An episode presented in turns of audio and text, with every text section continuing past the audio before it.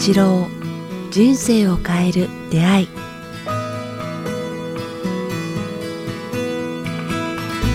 こんにちは早川洋平です。北川八郎人生を変える出会い。北川先生今日もよろしくお願いします。よろしくお願いします。さあ、えー前回ねこう、コロナ、えーで今僕ら何を学びこれからどうすることが良いのかなんていう話を、えー対局からお話し先生にいただきましたがその中で最後にねやっぱりこの生をどう生きるかとかこう今を必死に生きるというよりももうちょっとこう大きくって話なんかもありましたけど、その続きというかね、先生まだ、あの、やはりお話しされたい部分あると思うので、その辺を伺いたいと今日は思いますが。あそうですねこの、このコロナという激流って言いますかね、経済とかいろんな意味の世界の混乱って言いますか、そういう激流と世の中の不安のな流れっていうのが今ずっとまだ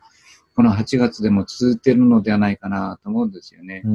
だから、まあ、その不安という川の中から這い上がって、こう岸辺に上がってほしいっていう、まあ、わかりやすく言えば、うんちょっとこう、岸辺に上がって、周りの野の花を摘むぐらいの心境ではい。一服すると言いますかね。うん。うん。ということをこう、あの、考えてもいいのではないかな。コロナ、コロナから少しこう、あの、少し時間的なものと少し貧しい生き方、まあ、お金のない生き方、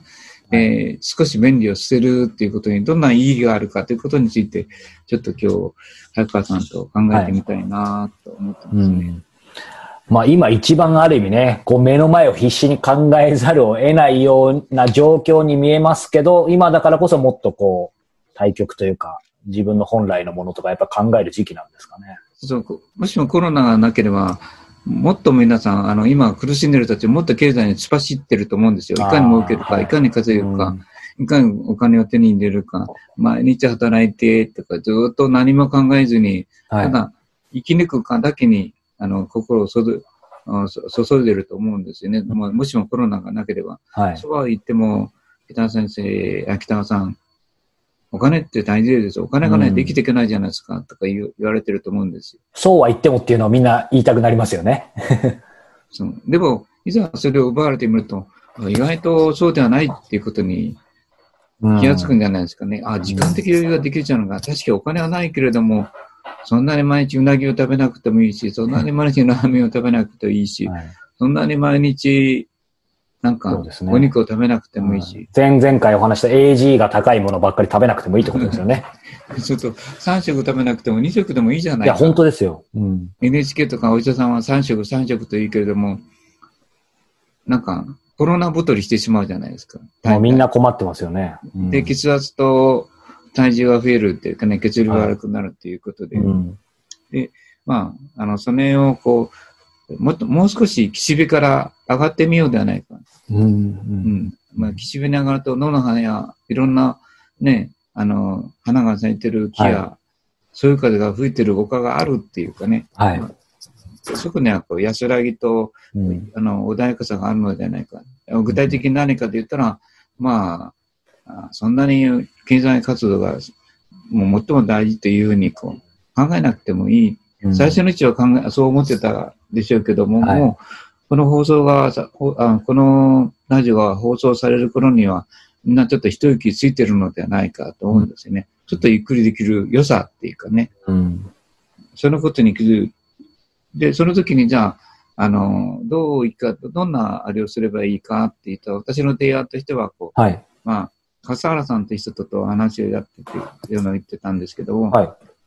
スピリチュアルだけに生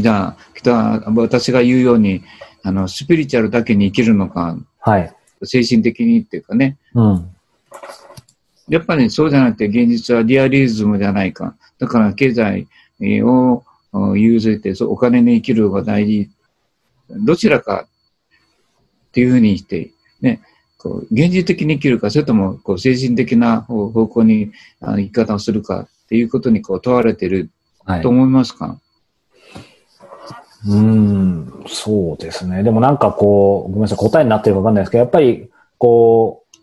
今はまさにそ、そこをずっと、そうは言ってもっていう言葉をね、言い言いたくなるし、こう生きてる、多分このコロナなかったらそうは言ってもっていうところで、いつもこう人生、あの、なんだろうな、言い訳をしてたと思うんですけど、なんかそこを言い訳せずに、次に行く最大のチャンスなんじゃないかなと思うんですけど、自分自身も含めて、なんか、うん世の中が。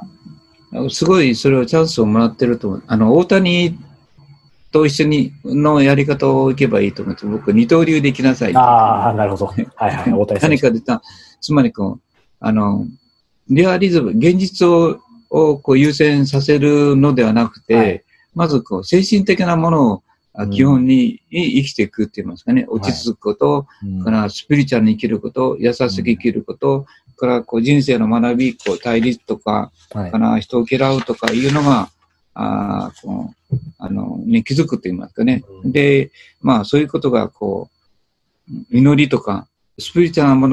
のに、を基盤として、えー現実生活をこう、あの、どう生き抜く、生きていくかってことをやる。この二刀流で考えればいいと思うんですね。うんだから、何が言いたかった、言いたいかというと、はい。スピリチュアルに生きるということを、を基本として、現実を生きるっていう。ああ、だから今までは現実がまあまずあって、ちょっとスピリチュアルももういいよねみたいな、だからそのシフトするとか逆に、逆にしたいかもしれないですよね。そうしないとね、やっぱ、スピリチュアルに生きることを忘れたら、すごく、なんていうかね、こう、ギスギスしてしまう。例えば、あ多分今まではこう、すべてはこう、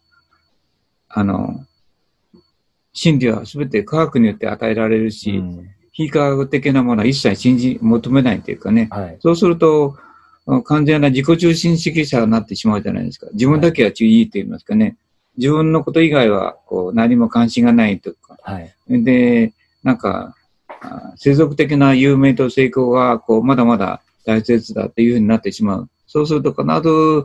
トラブルを生んでしまう。うん。で、今まではその経済的に成功し、大金持ちになり、社会的地位を持って大きな社会影響力を持つのが、こう、まあ、大人物だっていうのを思ってたけど、まあ、そ、そこに至至るまでには、かなりの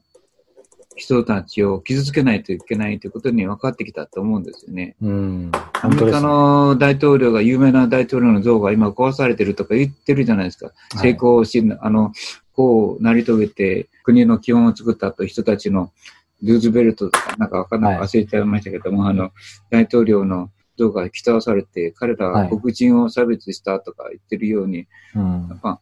あの、かなりそういうことは、の、後ろには、す多くの人々の悲しみを踏みにじって、こう成功するということがうん。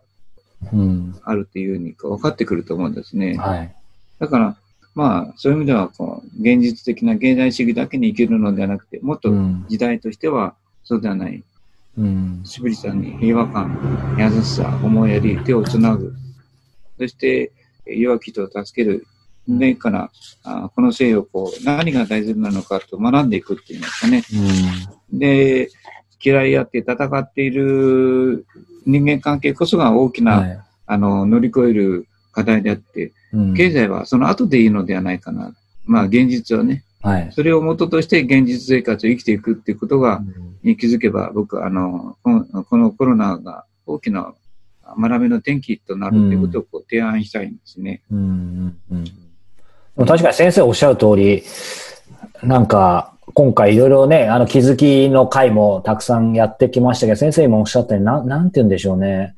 うん、今までやっぱり物質とか外からの刺激とか何か物事だったりお金、経済とかにやっぱりどうしても左右されましたけど、今回もうなんか本当すべてをそれを、なんだろう、もう超越したようなある意味こういう出来事が起きると、なんだろう、その辺も大事だけど、まずその前に逆に、このな、なんだろうな、心身の平和というかね、あとこう周りの人、身近な人たちとどう、えー思い合って過ごすかってやっぱりそれをもう、無意識というかね、あんまり考えずにもいい意味でですけど、せざるを得なかったというか、なんかそうすると意外と、あの、少なくとも、すみません、個人的な意見ですけど、僕も先生おっしゃってくださったように、まだ全然マスターはできてないですけど、なんかそれを、こう、まずスピリチュアルというか、うんまず心が大事なんだっていう、まあ先生がずっとおっしゃってることですけど、ねなんか、うん、そっちが軸なんだなっていうのが、やっぱり本当に前よりはるかに深くわかるようになったので、そちらを軸にすると、現実の起きていることに対して、解決解決策と学びができるんよそうね。なんですよね。だから結果的にリアルの方も、まあもちろんいろんなことありますけど、なんか以前より、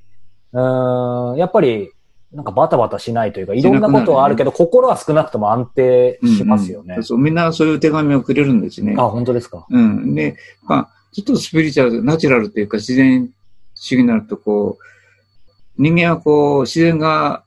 あの、偶然生み出したものではなくて、なんか人間っていうのは、なんかある目的を持ってこの地球上に今我々も生きてるってことに、こ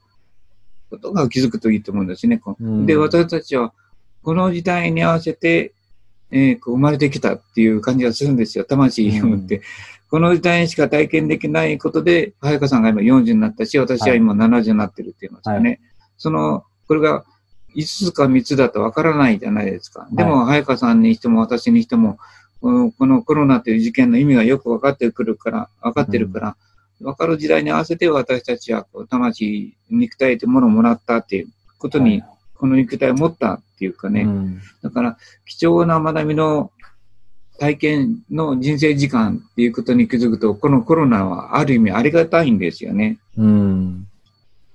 なぜならもう、この肉体っていうのはわわずかの間しか維持できないからね。はい。だからたくさんのことを経験できない。でも学ばないことはいっぱいあるって言いますかね。うんそこの中で、このコロナと人間関係と地球っていうものを学べるっていうのは、はい。すごい神のプレゼントのような感じがしますね。うんうんうんどう思います？僕も学びがあるなーって思うんですよね。みんな、みんな、うん人にとって。なんか先生がこうね、常々この肉体、えー今世はまあトランジットみたいなものだから、こう来世もその後もずっと続けようって千年単位でいろいろ考えなさいっていう、うんね、言われてて、正直もちろんあの、それは理解はしてたつもりなんですけど、まさかこの自分のまだ40年そこらで生きてる間で、まあ本当にその大きな学びが、なんかこの地球規模のね、ひょっとしたら数百年どころか、まあ千年規模のなんかこういうものが今来てるっていうのは、まあもちろん大変ですけど、うーん、なんか、そう、決してそう、あの、ネガティブなことだけじゃないなっていうのはちょっと考えさせられますよね。まあもう嬉しくて最高とは思わないです 思わないけど、魂としては、すごい学びのチャンスを与えられた、あー時に生まれてきたんだなっていう感じがしますね。もう千年単位か二千年単位かわかんないけれども、うんそれぐらいのチャンスで私たちは今この生を得てるっていう。うんだから、これもう、あの、トランプさんのような完全な物質主義者はい。が、こう、もしもは、もっともいっぱい多くなると、うん。かなりこの、あの、地球上は混乱していくと思うんですね。うん。それに待った、待ったっていうか、はい。げんこつを、食らわされたっていうか、うん。そんな感じがするので、まあ、これを貴重な学びの人生時間と捉える方が僕は大事やなと思いますね。うん。しかもね、こう、全世界ある意味共通で全員に課せられてますから、こんなことありえないですよね、普通じゃ。うんだから、基本は全員を持って生きていこうということに気づくというかね、まあうんそれだけできないかもわかんないけど、できる限りそのことに気づいて人を許すっていうかね、嫌いや合わないっていうことを、うん。だから、他の動物も一緒にこう生きていこうという意識を持つというかね、他の生物というか、はい。あ昆虫さんにもなんか生きていこうと思ってるから、それも地球の仲間なんだってみたいな意識も必要なんじゃないかな。ビルばっかり建てたり、あの、スピードの速い建物、あの、乗り物を作ることよりも、うんもう少しこう、他の生物も共に生きていくっていうことに、こう、あの、心とチャンスを与えてもいいのではないかな、うんと、僕は、そのことを学ぶいいチャンスななのではないかな。そそういう意味で、スピリチュアルに生きる。そして、その上で、リアルに生きる。うん、こうわかりやすく言えば、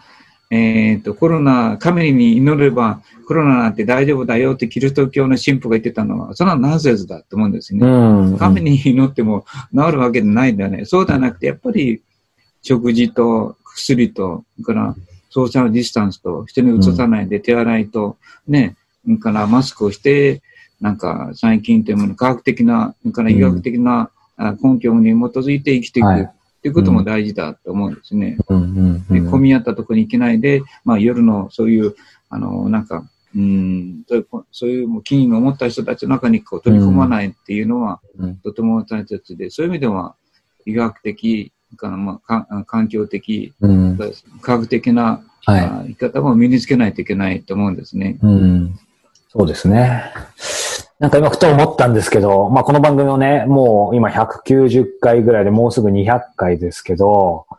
やっぱりいろんな形でこう、角度を変えて先生お話しされてきましたけど、やっぱり、いや、改めて僕もご一緒させていただいて、先生、やっぱおっしゃることずっと変わらないという。一貫してると思うんですよね。うんとともに、まあね、さっきお話したようにコロナっていうこと自体の表面的に見るとね、あの、いいことではないと思いますけど、でも先生がずっとおっしゃって心には力があるとか、きちんと食事をしようとか、人にね、思いやりを持とうっていうのを、あの、本当に、まあ、ある意味強制的にいい意味でですけど、うん課せられたという感じですね、なんか。なんかね、あの、神が、コロナの後ろにいる神がこう言ってる感じがするんですよ。人間よ、もっと信号を守れ。そうですね。お前は赤と黄色を突っ走ってるっていう、うんと言われているような感じがするんですよね。私たちはもう少し、まあ地球上の生物として信号を守って生きていかないといけないんじゃないかなと思うんですね。まあその信号っていうのはまた抽象的でいろいろお話ししないといけないんですけど、と思います。ありがとうございます。さあ、えーこの番組では皆様からのご質問、ご感想を募集しております。えー詳しくは北川八郎ホームページ、もしくはメールアドレス、北川アットマーク、キクタス .jp、北川アットマーク、KIQ、えーアルファベットの Q、tas.jp までお寄せください。北川先生、今日もありがとうございました。あありがとうございました。